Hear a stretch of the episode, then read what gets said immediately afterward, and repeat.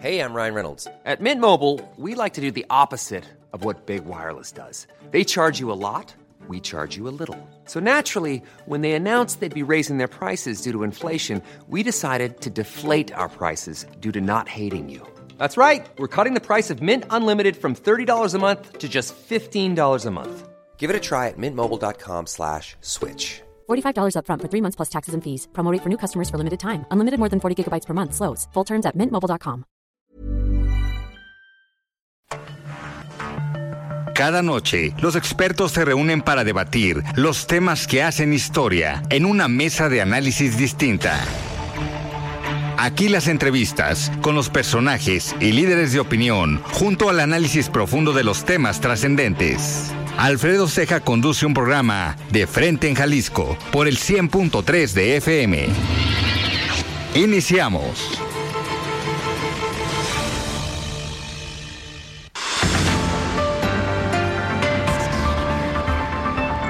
Hola, ¿qué tal? Muy buenas noches. Bienvenidos a una emisión más de De Frente en Jalisco, Radio Jalisco. Hoy lunes 8 de mayo quiero agradecer, como todos los días, en los controles técnicos a Antonio Luna, en la producción y redacción de este espacio a Ricardo Gómez y recordarles nuestro número de WhatsApp para que se comuniquen con nosotros el 3330 1779 66. El día de hoy vamos a tener esta mesa de análisis con dirigentes de partidos. Vamos el día de hoy a platicar con Susana de la Rosa, ella es la presidenta del Partido Futuro aquí en el estado y también vamos a platicar con Natalia Juárez, ella es presidenta del PRD en Jalisco. Además, como cada lunes, vamos a escuchar el comentario de Rafael Santana Villegas, director de la Escuela de Comunicación de la Universidad Panamericana Campus Guadalajara. Y también escucharemos el comentario de Salvador Romero, el excomisionado presidente del Instituto de Transparencia, Información Pública y Protección de Datos Personales del Estado de Jalisco. Les recordamos que nos pueden escuchar también en nuestra página de internet heraldodemexico.com.mx, ahí buscar el apartado radio y encontrarán la emisora de Heraldo Radio Guadalajara. También nos pueden escuchar a través de iHeartRadio en el 100.3 de FM. Y les recordamos nuestras redes sociales para que se comuniquen con nosotros también por esa vía. En Twitter me encuentran como arroba Alfredo Ceja R y en Facebook me encuentran como Alfredo Ceja. También ya tenemos el podcast de De Frente en Jalisco, donde pueden escuchar todas las entrevistas en cualquiera de las plataformas. El análisis de Frente en Jalisco.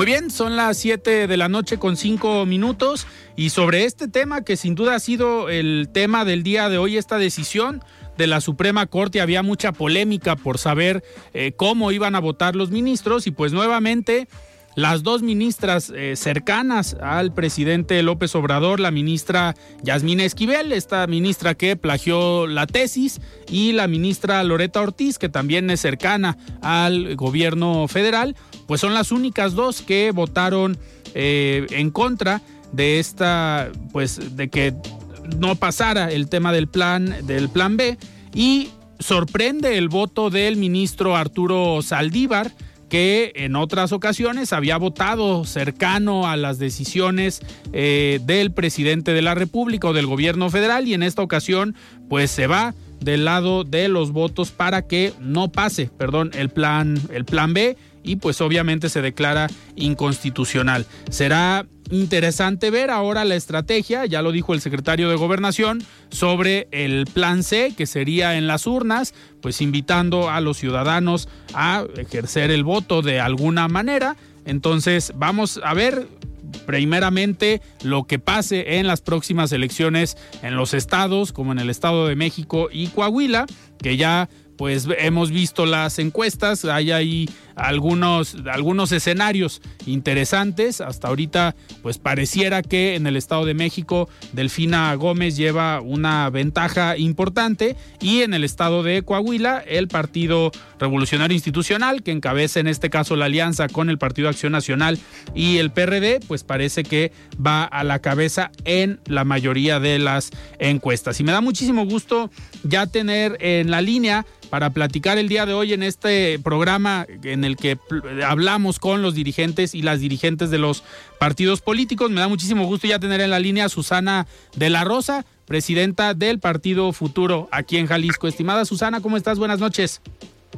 Hola Alfredo, muy bien. ¿Y tú? Muchísimas gracias por la invitación. Buenas noches. También saludo a quienes nos escuchan el día de hoy. Gracias. Muchísimas gracias, Susana. Pues ya hace ratito que no platicábamos eh, contigo, pero sin duda hay un tema muy, muy importante eh, del cual pues eh, futuro forma parte de esta decisión y hubo una votación la semana pasada en el Congreso del Estado que pues futuro mantiene una postura que había manejado desde hace ya algunos meses y con el voto que emites como diputada local, pues estás o votaste en contra de la iniciativa o este proyecto que tiene que ver con el pacto eh, fiscal. ¿Qué nos puedes decir cómo transcurrió esta sesión y obviamente por qué la decisión de futuro de votar en contra? Eh, manteniendo, eso sí hay que aclararlo, manteniendo la postura que fijaron desde un inicio. Sí, así es. Pues bueno, se fue en la sesión de miércoles de la semana pasada que, pues prácticamente, bueno, pues todos los partidos políticos menos futuro este, apoyaron a eh, este tema de iniciativa del pacto fiscal. Recordarle a, la audiencia que, pues desde 2019 es que sale el, gobernador Enrique Alfaro, pues queriendo eh, hacer como frente, según él, pero para nosotros siempre ha sido como un uso político, ¿no? Del tema de, los impuestos, de los recursos de la gente. Creemos que con el dinero de la gente no hay que jugar este, al respecto del pacto fiscal, ¿no? Eh, ¿Esto qué quiere decir? Pues que el gobernador menciona que eh, a nivel nacional Jalisco da cierto recurso, ¿no? Y al gobierno federal no le devuelve este lo que merece y al contrario, pues de acuerdo a nuestros datos nunca a nivel federal le han dado menos recurso este a Jalisco y eh, es nuestra preocupación porque eh, ah, hubo, bueno, hubo dos temas. Uno que fue el acuerdo legislativo para el pacto fiscal. Este pacto fiscal y este acuerdo fue para, según esto, darle un permiso al gobernador para, para que pueda discutir si salimos o no del pacto fiscal. Y nosotros desde siempre hemos estado en contra de esto. ¿Por qué? Tres puntos rápidos. Eh, el primero eh, es una consulta, no sé si recuerden que a Jalisco, según esto, le consultaron si estaba de acuerdo o no con permanecer en el, en el pacto fiscal o que se consultara cada seis meses, ¿no? Esa consulta no fue válida según los términos de la ley, no lograron el porcentaje suficiente, o sea, para Jalisco no es relevante eh, este tema. Lo segundo, eh, a nuestra perspectiva también, es que no podemos darle más poder al Faro y, mucho menos en temas de, impuestos. O sea, después de lo que su gobierno ha hecho con los recursos, por ejemplo, recaudados en el tema de verificación vehicular, ¿no? recauda, recauda, tiene impuestos, pero nunca ha transparentado los recursos, no dice para dónde van, qué es lo que pasa, y la verdad es que darle más poder a él o manejar este cheque en blanco, ¿no? Como de buena fe de que va a haber una mejor eh, manera en la que va a manejar los impuestos de Jalisco, eh, para nosotros eso no no no va a pasar, ¿no? Y lo tercero es que también es una decisión riesgosa, o sea, salirse del pacto fiscal sin planeación pone en riesgo los recursos de, la gente de Jalisco para los servicios públicos más básicos. Eso es parte también de lo que hemos mencionado. Y con, esto, según así, quieren hacer un SAT local, que podríamos llamar, ¿no? Eh, y para nuestra perspectiva igual, Jalisco ya cuenta con facultades de recaudación tributaria. Eh, no es eficiente, eso sí, pero no era necesario crear un nuevo sistema. Más bien fortalecer el sistema actual y vuelvo a lo mismo, eh, a también transparentar bien los recursos como se debe. O sea, este reglamento ya como para crear este SAT local va a estar eh, el, propio reglamento hasta dentro de seis meses, ¿no? Y hay muchas cosas que no le han explicado a la ciudadanía. Este, se da una responsabilidad muy grande a esta institución recién creada, como la recaudación del IVA, del ISR, no se sabe si van a tener la capacidad suficiente y nunca quisieron abrir un espacio de diálogo como más amplio para que nos respondieran este tipo de preguntas. También se complica para gente que, por ejemplo, tiene dos empleos o tiene dos empresas, ya sea uno en Jalisco y otro fuera de este, eh, porque en el papel tendría que pagar dos ISR. Esto quiere decir evitar, o sea, tendría que pagar la doble tributación, ¿no? Entonces tendríamos que hacer esos análisis que para nosotros, Movimiento Ciudadano, nunca quiso abrir como un diálogo bien al respecto y es por eso que nosotros nos mantuvimos eh, pues en contra de esto. Susana, y en la, a ver, en las negociaciones o en las pláticas que tuvieron en el Congreso del Estado, eh, ¿qué fue lo que justificaron o por qué, eh, digamos, no hacer eh, abierto este diálogo que pedían ustedes?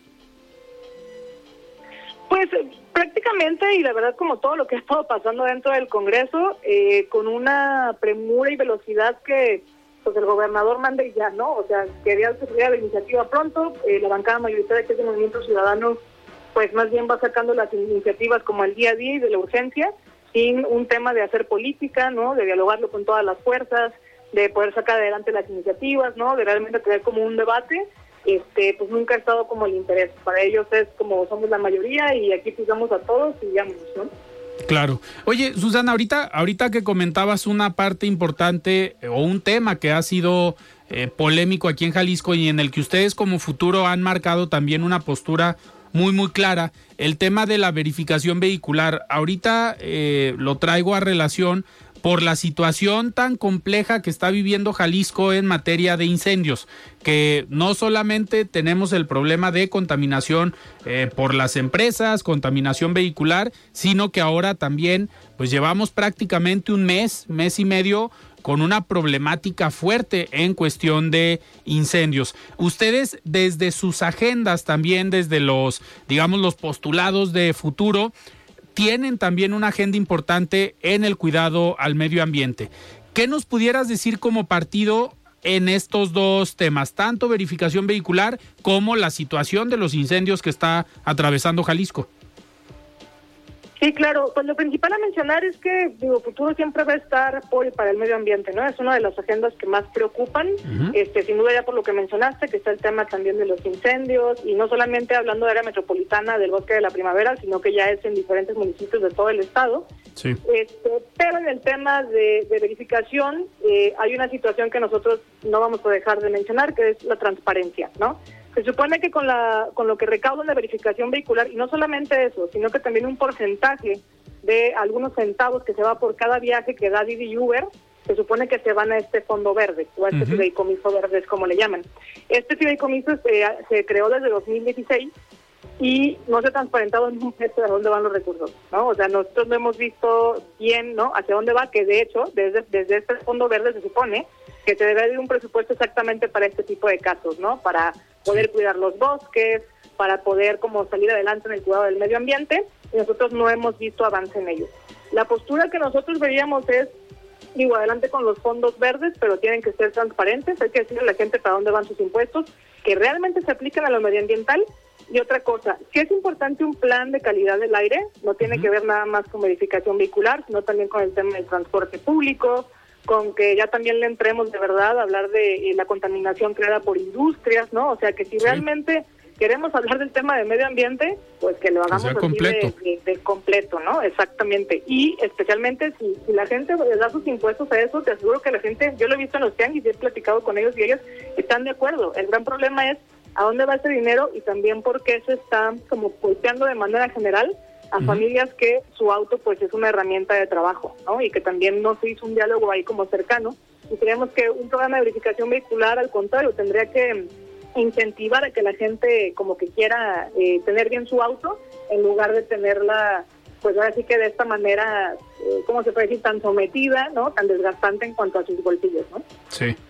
Eh, Susana, y a ver, otro de los, otro de los puntos importantes que no habíamos tenido la oportunidad de platicar eh, con ustedes. Me acuerdo en la campaña del 2021, la candidata de futuro para el eh, municipio de Tlajomulco traía una agenda y propuestas también desde el partido interesantes en cuanto a movilidad urbana, desarrollo o planeación urbana.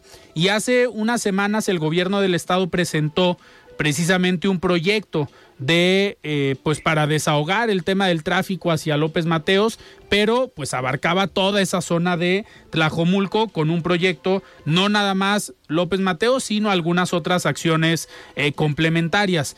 Ustedes desde futuro que yo sepa, no han tenido como una postura todavía formal o una postura o análisis sobre este proyecto que presentó gobierno del estado, pero sí me gustaría preguntarte si lo están analizando o si ya tienen una postura al respecto o un análisis. Eh, continuamos con el análisis, pero sí digo, de, postura desde futuro, pues sí se está en contra de un segundo piso. Eh, ¿Por qué? Pues desde el hecho de que se habla de evidencia de que el segundo piso que se quiso hacer en Ciudad de México no funcionó para nada, ¿no? Y al contrario, en realidad tendríamos que ver... Eh, pues una postura, ¿no? En cuanto a lo que se maneja desde López Mateos, no solamente hablando del flujo de los autos, sino también, como bien menciona sobre mi compañera Tania Romero, eh, que fue candidata en Tlajumulco por futuro, pues una visión de en realidad cómo se va a hacer el desarrollo urbano, ¿no? Cómo está el tema de la vivienda, del transporte público, cómo es que se conecta eh, ahora sí que a la población que se mueve en la zona para así realmente dar una ruta de cómo se tendría que, que, tomar la decisión. Digo, claro que es un problema que, que se tiene, sin embargo, pues la propia ciudadanía, yo vi ahí el debate muy fuerte, ¿eh? No, no, no es que todo eh, López Mateos esté a favor de que se haga un segundo piso, ¿no? Sino que al contrario, incluso había propuestas como el hoy no circula, ¿no? O sea, creo que sí es importante como tomar en cuenta también lo que la propia población está mencionando, pero sí empezar a proyectar las ciudades eh, con un enfoque integral, no dejarnos ir nada más por un problema y querer tapar el bache. De, de hecho, digo, el proyecto que presenta gobierno del estado ya no incluye el segundo piso, se enfocaron más en el tema de transporte público, ampliar la línea 1, eh, generar, obviamente, pues está la línea 4 o el proyecto, y algunas obras eh, de ampliación, por ejemplo, en López Mateos. Y ahorita que lo que comentas de tomar en cuenta la ciudadanía, precisamente el viernes tuvimos aquí en De Frente en Jalisco a dos asociaciones de colonos del Corredor López Mateos y de La Rioja, en el que ellos planteaban que sí estaban de acuerdo con lo que se había propuesto por parte del gobierno del estado, les parecía bien que no se haya privilegiado, digamos, el automóvil nuevamente en las obras, sino que se enfocaban más al tema de transporte público, pero consideran también que no se tomaron en cuenta los proyectos que ellos eh, proponían o que en su momento propusieron a Imeplan y que no fueron eh, considerados, nada más hablando específicamente de algunas obras o adecuaciones en el corredor López Mateos para algunos de los fraccionamientos que vuelven compleja esa zona. me llama la atención, digo, porque no, ahorita el tema del segundo piso, parecer ya está, ya está descartado, pero entonces sería interesante tal vez como futuro ahí con la agenda que han manejado tanto de planeación urbana, de cuidado al medio ambiente, pues que se acerquen a estas asociaciones de colonos para poderlos representar desde el Congreso del Estado. Sí, claro que sí. De hecho, bueno, habría que hacer alguna revisión de fondo, porque fíjate que el debate en el Congreso eh, sí continuó o incluso se detuvo un poco, porque lo que se menciona es que como el proyecto venía del presupuesto a nivel federal, ¿no? También venía como según es una postura que quería ahí como medio acomodar Morena y se ha detenido como la eh, como esa propuesta que se puede eh, mantener para esta zona de, de, Tlajomulco, ¿no? Hablando del corredor López Mateos. Sí, con muchísimo gusto, o sea, sería hacer una revisión eh, profunda y sí tendríamos que, pues, estar ahora sí que en comunicación con ACES. A mí me tocó ir hace unas semanas a, con algunas asociaciones eh, civiles de ahí de la zona, como a animarnos a caminar, a caminar como todo López Mateos, ¿no? Nos invitaron a las diputaciones de, de la Comisión de Movilidad, anduve por allá este, y eh, pues la verdad es que sí está terrible ser peatón y caminar pues por toda esa avenida, además de que los puentes peatonales, pues como sabemos, la verdad es que no, son más bien antipeatonales, como bien lo mencionan ya muchas eh, organizaciones de la sociedad civil, ¿no? Este, entonces, sí, pues es el caminar día a día y revisar entonces las propuestas que también tienen, además de lo que bien mencionas, pues analizar el POSMET, ¿no? El, tema de planeación de ordenamiento territorial, lo que ya se estaba planteando como en esa zona de, López Mateos. Sí, sí hace falta ahí como echar un buen análisis y como futuro, con muchísimo gusto podríamos estar eh, a la orden. Claro. Susana, un último tema. Ya viene el 24, este año es preelectoral. ¿Cómo van en futuro? ¿Cómo va el trabajo? Digo, ya hay algunos partidos que hemos visto que ya renovaron comités municipales, que andan en el interior del estado. En futuro, ¿cómo van? Sí, pues ahora sí que andamos también en avance de poder eh, terminar de construir distintos comités municipales. Este, eh, hay manos ya eh, alzadas o también como el interés de poder participar tanto en candidaturas a distritos como también en lo municipal. Estamos en discusiones también este, internas respecto a la participación de mi compañero Pedro Kumamoto, ¿no? que como bien sabes, digo, en 2021 lanzó la mano para ir al, al, al la presidencia municipal de, Zapopan. Estamos haciendo análisis también si, si hay un interés también de poder encabezar pues la candidatura a la gobernatura, ¿no? En mi caso, eh, pues igual, poniéndome a la orden del partido, eh, estamos ahí analizando la participación en Guadalajara.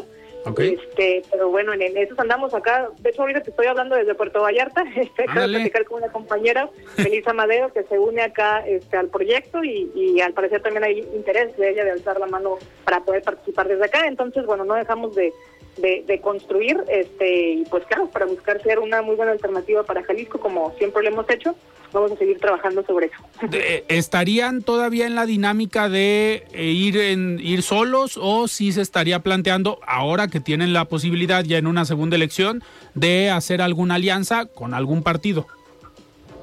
Eh, no, nosotros continuamos con la visión de eh, seguir como eh, futuro, solamente en nuestro partido político, digo, sin, sin temas de ingenuidad ni obviamente de cerrar, este, pues claro, oportunidades de hacer alianzas, de conversar y todo, ¿no? Pero pues sí nos vemos como un partido político que, pues el arbolito, pues seguiría solo porque no, no nos convencen los partidos que están este, actualmente, a nuestra perspectiva digo, tanto MC como Morena, que se supone que es la alternancia a nivel nacional, eh, pues la verdad es que no están ofreciendo gran cosa en cuestión de em, defender no lo que es público y en nuestra perspectiva hay que ir caminando este hacia allá. En lugar de seguir privatizando y abusando más de la situación de la ciudadanía pues más bien buscar ahora sí que em, posturas que puedan seguir defendiendo pues lo público no y, el bienestar de las personas. Entonces eso seguimos con esa misma convicción como bien nos han votado bueno desde que han dado las firmas para candidaturas independientes como también en 2021 que confiaron en nosotros.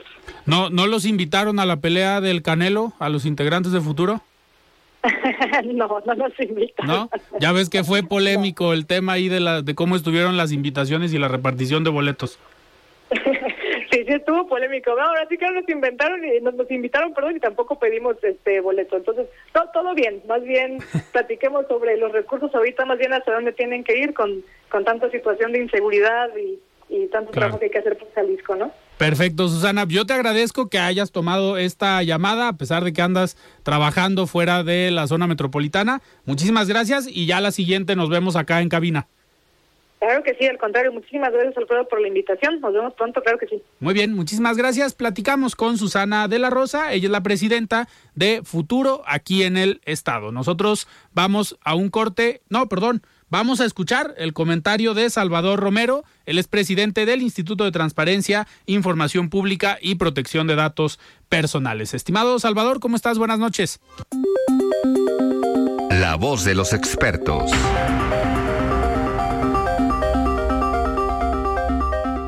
¿Qué tal Alfredo? ¿Cómo estás? Muy buenas noches. Un saludo para ti y para todo tu auditorio. Como cada lunes, un gusto saludarlos. Este, y bueno, comentarte que el día de hoy eh, dimos a conocer en una rueda de prensa acá en las instalaciones del INAI, del Instituto Nacional de Transparencia, que eh, en mi carácter de coordinador de la Comisión Jurídica del Sistema Nacional de Transparencia, estaré convocando a sesión de la comisión para la próxima semana, en la cual eh, estoy planteando que aprobemos un proyecto de lineamientos que remitiremos, en caso de que así lo decida la comisión, remitiremos al Consejo Nacional del Sistema Nacional de Transparencia con el objeto de que se establezcan reglas para el debido funcionamiento de todos los organismos garantes de transparencia del país y se evite lo que ha sucedido antes en el pasado, incluso aquí en Jalisco, en 2016 durante dos meses estuvo únicamente integrado por una eh, eh, comisionada presidenta sin poder sesionar y que actualmente lo están viviendo tanto el órgano garante nacional, el INAI, que tiene solo cuatro de sus siete integrantes, como el órgano garante de Guerrero, el Instituto de Transparencia Guerrero, que tiene uno de tres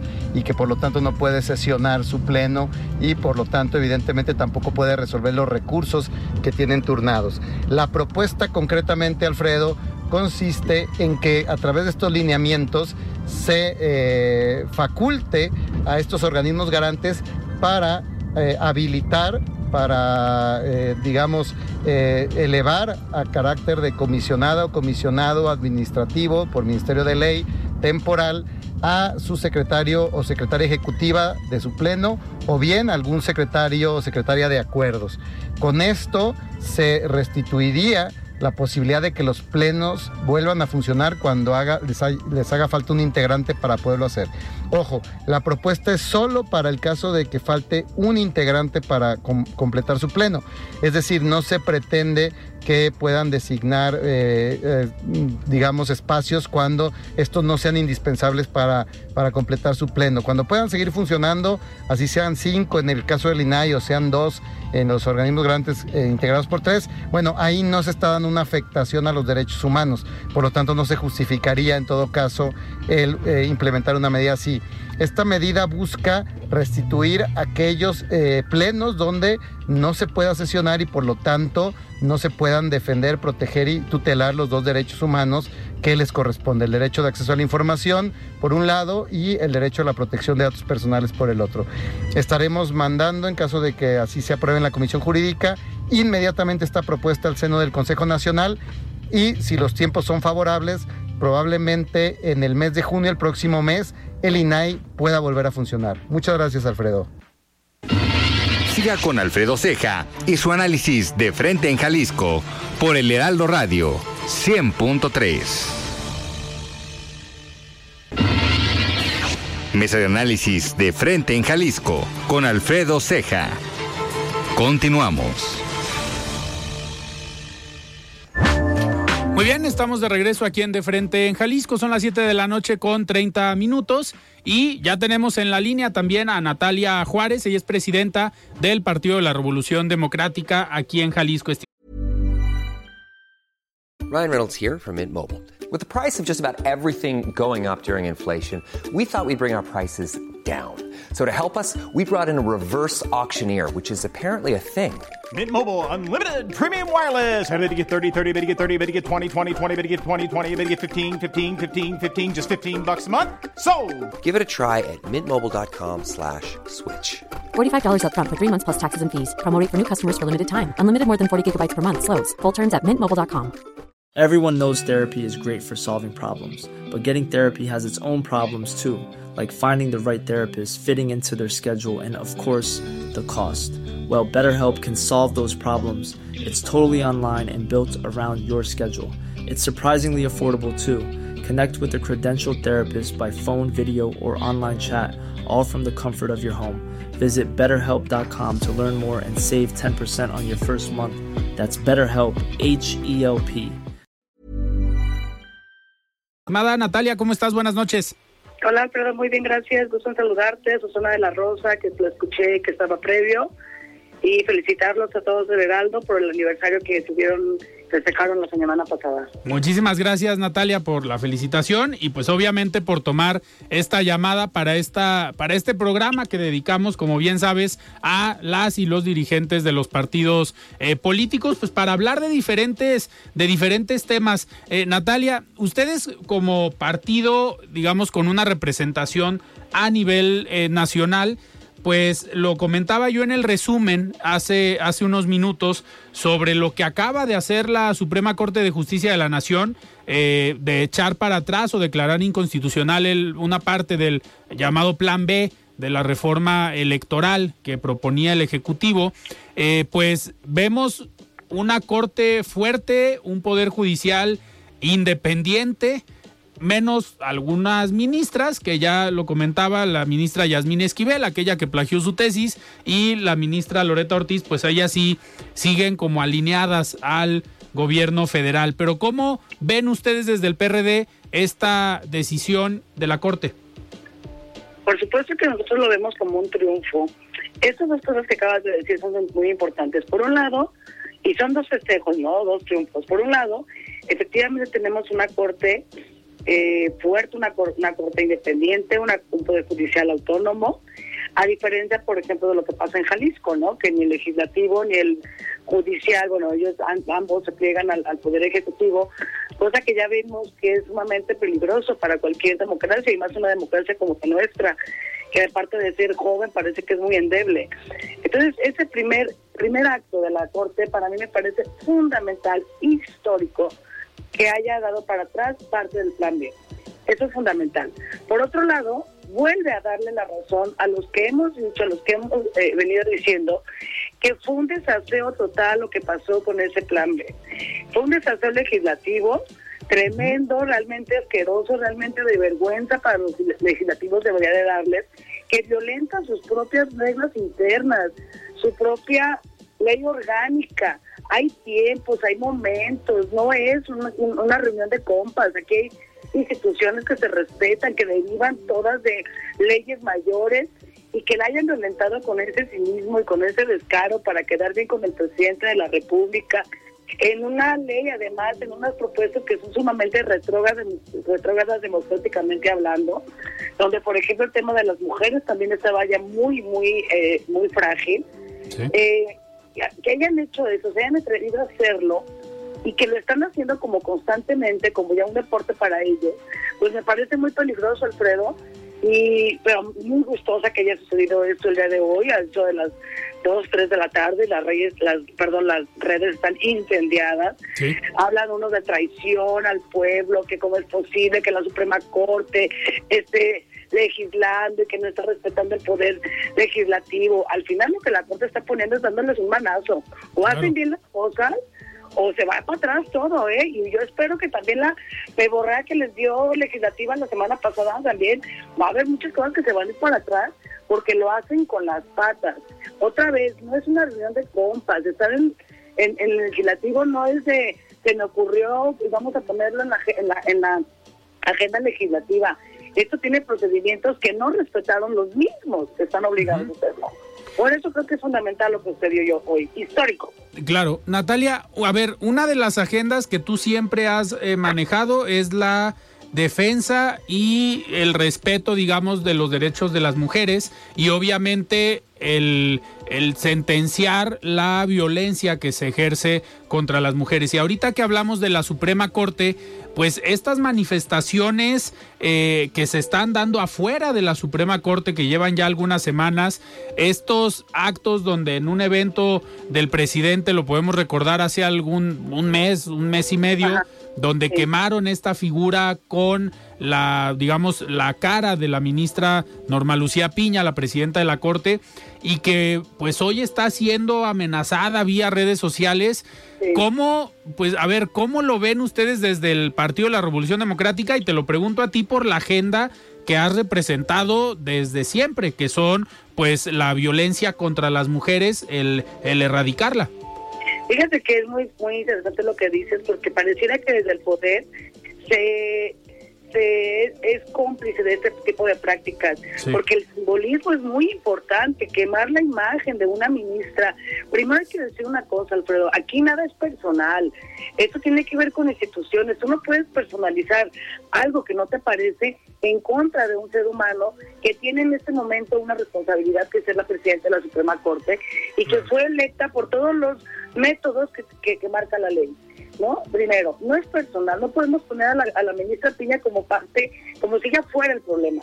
Eso es uno. Otro, que desde el poder, es decir, desde el Ejecutivo, de, de alguna manera eh, siendo cómplice de que no se dice nada, esto se tendría que tener un, una, un eh, eh, reclamo por parte del presidente en un país donde vemos que las situaciones de violencia contra nosotras cada vez van en aumento, que parece que no hay sensibilidad respecto a los gobiernos, y hablo del federal y del estatal, del Enrique Alfaro y del Andrés Manuel, y poner en riesgo a esta compañera, a la, presidenta de la Suprema Corte, porque no te gusta algo y personalizarlo de esa manera, es sumamente peligroso. Y la verdad es que nosotros cuando fue, eh, ¿qué fue? El día de la, ah, de la expropiación petrolera, claro, el 18 de marzo, hace poco. Nosotros fuimos sumamente eh, categóricos en rechazar ese tipo de simbolismos violentos, que claro que no se quedan solamente en el simbolismo, es lo que hemos visto. No solamente es quemar una piñata, detrás de esto vienen muchísimos eh, factores que, que puede poner en riesgo realmente la vida de la, de la, de la presidenta, cosa que rechazamos nosotros constantemente no quiero ver cómo les van a ir en estos días, que mañana quiero ver la mañanera, va a estar llena de adjetivos, como es el, la costumbre del presidente de estar denigrando, denostando el trabajo de los ministros, de las ministras, pero al final te digo, es consecuencia de que ellos hicieron las cosas mal hechas. Claro. Natalia, y a ver, por otro lado, tenemos dos ministras que, eh, pues, pareciera que todas sus votaciones están alineadas a lo que dice el presidente. Por un lado, Yasmín Esquivel y por otro lado, Loreta Ortiz, que han sido ministras, pues prácticamente a imposición o al capricho y decisión del presidente de México. Es que acordémonos quién es, quién es eh, la ministra Yasmín. Ministra Yasmín es esposa de Rebo, uno de los grandes amigos eh, empresarios del presidente, su favorito en construcciones. Ella es su esposa. Hemos visto que él ha protegido ahora con todo el escándalo del plagio de la, de la tesis de la ministra que yo creo que el reclamo, a mí me parece, Alfredo, con todo respeto, otra vez digo, yo jamás voy a faltar el respeto a una mujer, ni la voy a denostar, ni la voy a atacar, ni la voy a adjetivizar, pero sí tenemos, el derecho nosotros de, pedir cuentas de que la, de la ministra realmente compruebe y nos deje con claridad que ella no no hizo eh, lo que lo que de lo que se le acusa, pero eso no ha sucedido ha estado tras de amparos y amparos y amparos y amparos. Y en lugar de salir a dar la cara, esa es la gran molestia de todas y de todos. Y por otra parte, pues la ministra también ahorita, pues hemos visto que siempre ha votado a favor efectivamente del presidente, él eligió, ahora ya el presidente habla de que algunos lo traicionaron, como por ejemplo Margarita, dice que ya lo traicionó, que llegaba con su hijo y que le dijo, sí, mira hijo, me han traicionado, entre ellas la ministra. A ver, estar con la ley no es traicionar. Claro a ver, trabajar con, la, con, con, con, lo que el pueblo me mandató, eso no es tradicional. Si el presidente cree que nada más hay que darle razón en todo lo que él quiere, porque algunas veces son unos caprichos realmente de, de, de, de, payasada, Alfredo. ¿no? Entonces, pues yo yo las entiendo en el sentido de que están protegidas por el presidente. Sabíamos que Yasmín era la candidata para que ella presidiera la Suprema Corte. No le salió por el tema del plagio. No ha salido a dar la cara, no ha salido a, explicarnos eh, eh, el, tema ese del, plagio.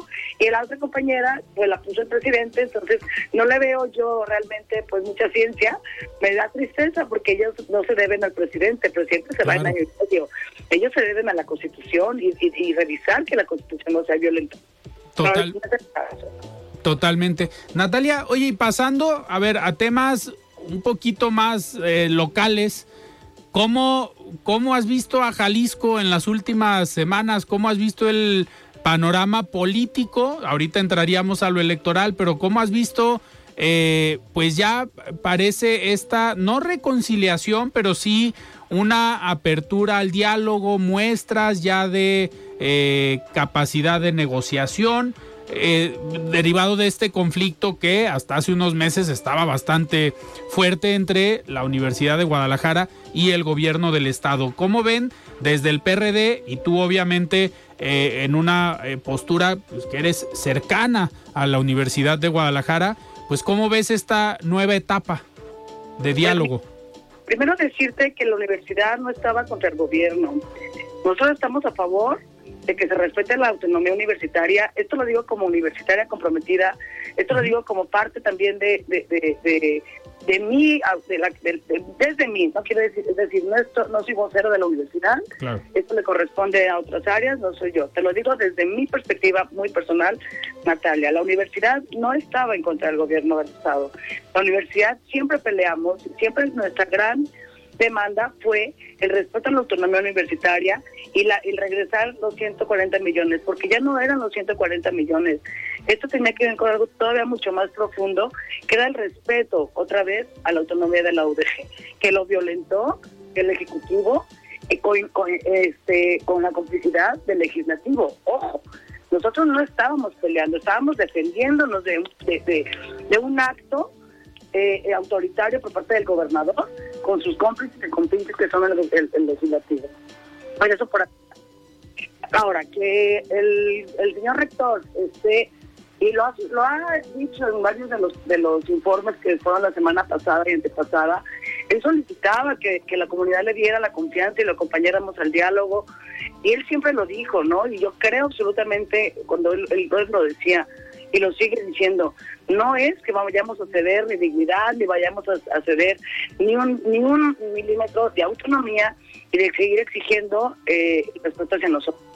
Es que la universidad no es el, el gran enemigo, la universidad es realmente quien puede ayudar a que a que Jalisco y esta parte de, de, la región de México también ayude al desarrollo del Estado. Tú sabes Alfredo, lo que la universidad significa en todas las regiones del estado de Jalisco. Tú lo conoces, tú das clases en la universidad, tú sabes lo que transformó la Ciénega, lo que transformó el Bucosta, lo que transformó Eutlán, lo que transformó Valles, la zona norte. Esa es la universidad. Nosotros eso es lo que sabemos hacer. Si el rector pide confianza y pide acompañamiento, lo vamos a acompañar. Yo creo en mi rector, yo creo que eh, eh, sí vale la pena, eh, no sé si negociar, nosotros creo que no tenemos nada que negociar, nosotros hemos pedido siempre lo mismo, que es autonomía y regreso de los 140 millones de pesos. pero yo confío en él, espero que las cosas se calmen un poco creo que la comunidad está un poco más tranquila en ese sentido, ¿no? Después del tremendo golpe que fue para muchos de nosotros la muerte de Santiago Padilla, quien queríamos, el yo en lo personal quería mucho, admiraba muchísimo. Claro. Y claro que era un referente para mí, para muchas cosas, y supongo para muchas personas. Después de este gran golpe, eh, creo que estamos un poco más serenos para entender que el diálogo no significa ceder, el diálogo no significa claudicar de bajo ninguna manera, yo así lo entiendo, el diálogo no, no, significa eh, eh, que nosotros vayamos a dar un paso atrás. Eso no lo veo, pero sí veo digo, un poco más de tranquilidad después de, del golpe de la muerte del licenciado y luego ya de la propuesta del, señor rector de sentarse a platicar. Claro. Natalia, y ahorita que, a ver, ahorita que comentas y aprovechando que estamos hablando eh, sobre ya la postura del rector y obviamente después de estos lamentables acontecimientos, pues la semana pasada también se dio el informe del rector Ricardo Villanueva, estuviste ahí presente. ¿Cómo, pues, ¿Cómo ves la gestión de Ricardo Villanueva? ¿Cómo viste el informe, el mensaje? Desde mi punto de vista, un mensaje bastante, bastante interesante. Eh, digamos, muy completo, haciendo referencia, sí, a lo que se construyó, digamos, bajo el liderazgo de todo el grupo Universidad de Guadalajara, pero también el liderazgo del licenciado Raúl Padilla, pero mostró Ricardo Villanueva lo que es la universidad, todo lo que se ha logrado con la red universitaria, todos los proyectos que tienen hoy en marcha y que están caminando ¿Cómo viste tú el, mensaje de, del rector con esa imagen de fondo, ese león que ya subió el rector a sus redes, que mucha gente le estuvo pidiendo la imagen? Una imagen, pues, imponente, ¿no? Sí, una imagen muy potente, muy, muy potente. Creo que a mí me gustó mucho el, el, informe del rector. Creo que lo dividió en tres partes, yo lo dividí en tres partes, que son los logros académicos que la comunidad lleva a cabo en su conjunto.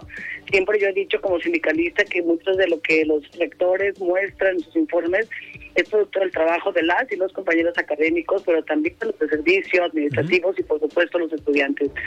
¿no? Eso en ese sentido fue un mensaje eh, mostrando los logros académicos que la comunidad lleva a cabo todos los días y la verdad con un compromiso muy padre. Por otro lado, el mensaje político que también creo que estuvo muy, muy fuerte, muy potente. Creo que Ricardo en varios, digo, el rector en varias ocasiones eh, mandó mensajes muy, eso, muy fuertes, al grado tal que varias veces lo interrumpimos, al grado tal que le empezamos a gritar no está solo, al grado tal que terminamos con un grito UDG, UDG, porque nos animó este Alfredo, porque claro que nos, nos inyectó y nos, nos, nos, transmite esa, esa, esa fuerza también política porque sí hubo un mensaje político fuerte, potente y creo que era el momento.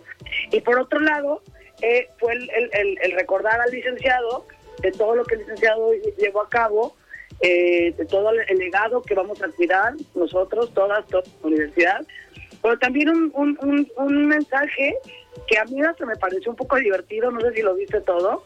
Sí.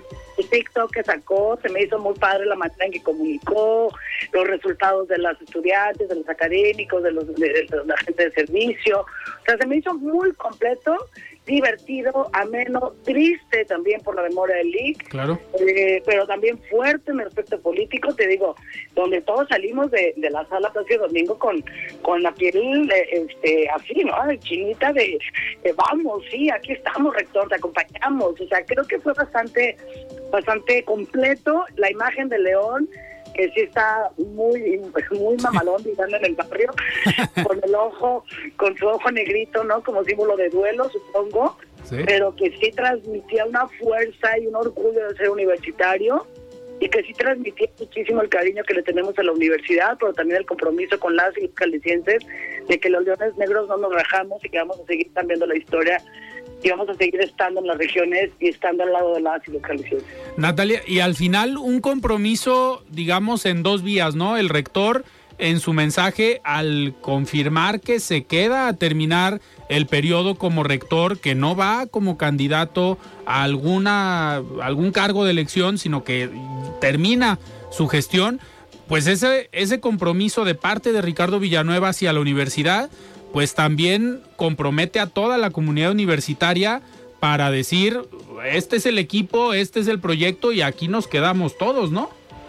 Sí, ya lo había dicho desde CUSEA, ¿eh? El primer informe que hubo en, en, la red, eh, que fue, son 18 informes, y más con el 19 en general, pero desde el primer día yo lo había dicho. Imagínate que fue fue un día después de entrar de vacaciones.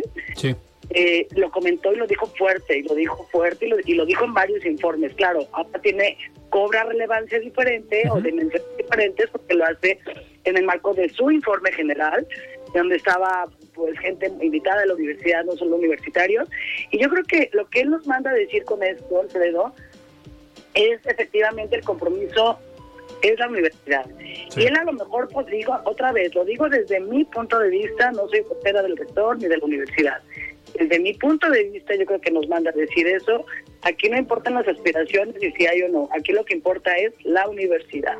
Y yo aquí me voy a quedar. Eso a mí se me hace también como eh, como que nos da esa fuerza, por pues, saber que en un año no vamos a tener que estar haciendo cambios, o, el CGU, no sé, o el CGR general, eh, no va a tener que hacer cambios, sino que llevaremos todo este proceso de una manera tensa, de que vienen las elecciones cuando nosotros nos enfocaremos el tema al tema universitario, bueno, él, quienes participamos, eso es importante, acuérdense también lo que dijo, ahorita que me recordé, ojalá sean los universitarios los que tengan los espacios de poder, y vayan afuera a hacer política, esto que luego el, gobernador saca en carta de que la universidad tiene que hacer políticas, dice el ¿quién mejor que ustedes? Que están preparados, que tienen conciencia social. salgan, salgan, salgan e inundemos los espacios políticos públicos. Eso también, este mensaje también estuvo muy fuerte, pero otra vez, creo que él eh, ve a la universidad como lo más importante ahorita. Yo también lo pienso, que la universidad es lo más importante. Eh, y vamos a ver cómo se ponen las elecciones ya en el 24, que ya estamos a nada de arrancar. Claro. Y, a ver a ver cómo va, pero mientras yo me quedo tranquila con el tema pues universitario. ¿Cómo, ¿Cómo va el PRD y la alianza ya para terminar? Pues fíjate que no nos hemos sentado las compañeras, tanto Diana como Laura, las vi en el informe, platicamos quedamos las tres en que tenemos que volver a reunirnos y volver a retomar el diálogo, porque ellas estuvieron trabajando mucho en las regiones, y lo decías tú ahorita. Eh, están eh, eh, con los con sus comités municipales sí. y entiendo que están poco en la ciudad pero me dice tanto Laura como Diana que ya terminaron y bueno vamos a retomar las cosas desde el nacional muy bien veo que, que la cosa se va fortaleciendo. Esto a mí me da también tranquilidad porque si se fortalece allá, pues para nosotros será mucho más sencillo. Y no quiere decir que, que tenemos que estemos eh, eh, esperando autorización del nacional, pero por supuesto que será una ruta más tranquila si, si hay toda una hegemonía y, una percepción de que la coalición es posible. Claro. Y es necesaria, sobre todo. Así es. vamos bien, digo, no, hemos, no nos hemos reunido últimamente, pero la, comunicación con ellas pues es muy estrecha, tú lo sabes, yo las aprecio muchísimo, las respeto un montón a ese par de morras, súper entronas, eh, y yo espero que terminen sus procesos para otra vez retomar la charla. Perfecto, Natalia, pues yo te agradezco que hayas tomado esta llamada y la siguiente mesa vamos a armarla con las tres presidentas. Ya vas, yo te ayudo. Muy bien a tu, auditorio, por favor, y a ti. Perfecto, muchísimas gracias. Platicamos con Natalia Juárez, ella es presidenta del PRD en Jalisco y vamos a escuchar el comentario de Rafael Santana Villegas, director de la Escuela de Comunicación de la Universidad Panamericana. Estimado Rafa, ¿cómo estás? Buenas noches. Hola Alfredo, buenas noches. Me da gusto saludarte y saludar también a quienes nos escuchan el día de hoy. Espero que hayan disfrutado de un excelente inicio de semana. Si algo nos define como seres humanos, Alfredo, es nuestra capacidad de comunicarnos, de conversar, de establecer diálogos y escuchar. Así que esta noche quisiera hablarles precisamente de la comunicación humana. En diferentes clases y conferencias que he tenido la fortuna de impartir, suelo decir que podemos encontrar el origen del progreso humano en el momento en que alguna de estas personas de la época de las cavernas le gruñó o hizo algún gesto o sonido a otra, esta última lo entendió y actuó en consecuencia, dando origen así al proceso de la comunicación. El profesor Manuel Martín Serrano, un reconocido teórico de la comunicación, dice algo similar al afirmar que la humanización comienza cuando el grupo social puede comunicar a propósito de sus vínculos con la naturaleza. Y agrega que la comunicación que humaniza es aquella que ha proporcionado a lo largo de la historia visiones de la comunidad y del mundo circundante que orientan el esfuerzo colectivo para no recaer en un estado primitivo. Como lo decía al principio, la comunicación es una habilidad propia de la humanidad y sin la cual no podríamos entenderla. La necesidad de generar y expresar ideas está presente desde nuestros orígenes y lo podemos constatar con las pinturas rupestres, algunas de ellas de más de 30.000 años, las cuales nos dan muestra de los deseos por contar historias del día a día de lo que era importante. La generación de diálogos nos hace más humanos. Dice el escritor Jorge Ratia que el diálogo crea un fuerte vínculo de cooperación ya que estamos dispuestos a escuchar y a ser escuchados, a confesar las profundidades de nuestro pensamiento y a comprenderlas de nuestro interlocutor. Todo lo anterior nos permite entender lo que significa ser humanos. En nuestra época se habla mucho de la capacidad de diálogo que tienen las personas, pero en estos días esa capacidad se ve amenazada por una cantidad de factores que entorpecen nuestra capacidad de escuchar, requisito sin el cual no podemos hablar de diálogo. Las personas estamos sometidos actualmente a una gran cantidad de estímulos que pueden distraer nuestra atención y nos llevan a perder el hilo de conversaciones o a no prestar atención a detalles tan importantes como gestos o movimientos que forman parte del lenguaje corporal. Las conversaciones de la actualidad tienden a polarizarse mucho y se vuelven más unos debates estériles, pues más que una búsqueda de mejorar a las personas, de lo que se trata es de definir ganadores y perdedores. Una conversación pone al individuo en el centro, mientras que el debate está centrado en los argumentos, los cuales son importantes sin duda, pero cuando escuchamos argumentos para refutarlos y no para tratar de entender a las personas y sus situaciones, simplemente generamos conversaciones que no nos llevan a ningún lado. Dice Jorge Ratia que las buenas charlas son algo más que herramientas para entender la existencia humana. Son píldoras de desahogo, comprensión y satisfacción y nos permite ser protagonistas de la conexión que ocurre entre dos personas cuando sus discursos avanzan sincronizadamente, aunque los contenidos sean opuestos. Alfredo, puedo afirmar sin duda alguna que no existe nada más humano que la comunicación, ni nada más necesario que una comunicación que humanice. Así que ojalá que podamos tratar de escuchar más a la gente y generar vínculos de diálogo, pues seguramente eso nos llevará a generar una sociedad menos polarizada. Hasta aquí mi comentario de esta noche, les agradezco mucho su atención y les recuerdo que soy Rafael Santana y me encuentran en Twitter como arroba rsantana71 por si desean seguir la conversación. Buenas noches y excelente inicio de semana. Muchísimas gracias Rafa por este comentario y nosotros nos despedimos. Yo soy Alfredo Ceja, muy buenas noches. Alfredo Ceja los espera de lunes a viernes para que junto con los expertos y líderes de opinión analicen la noticia y a sus protagonistas. Esto fue De Frente en Jalisco, otra exclusiva de El Heraldo Radio.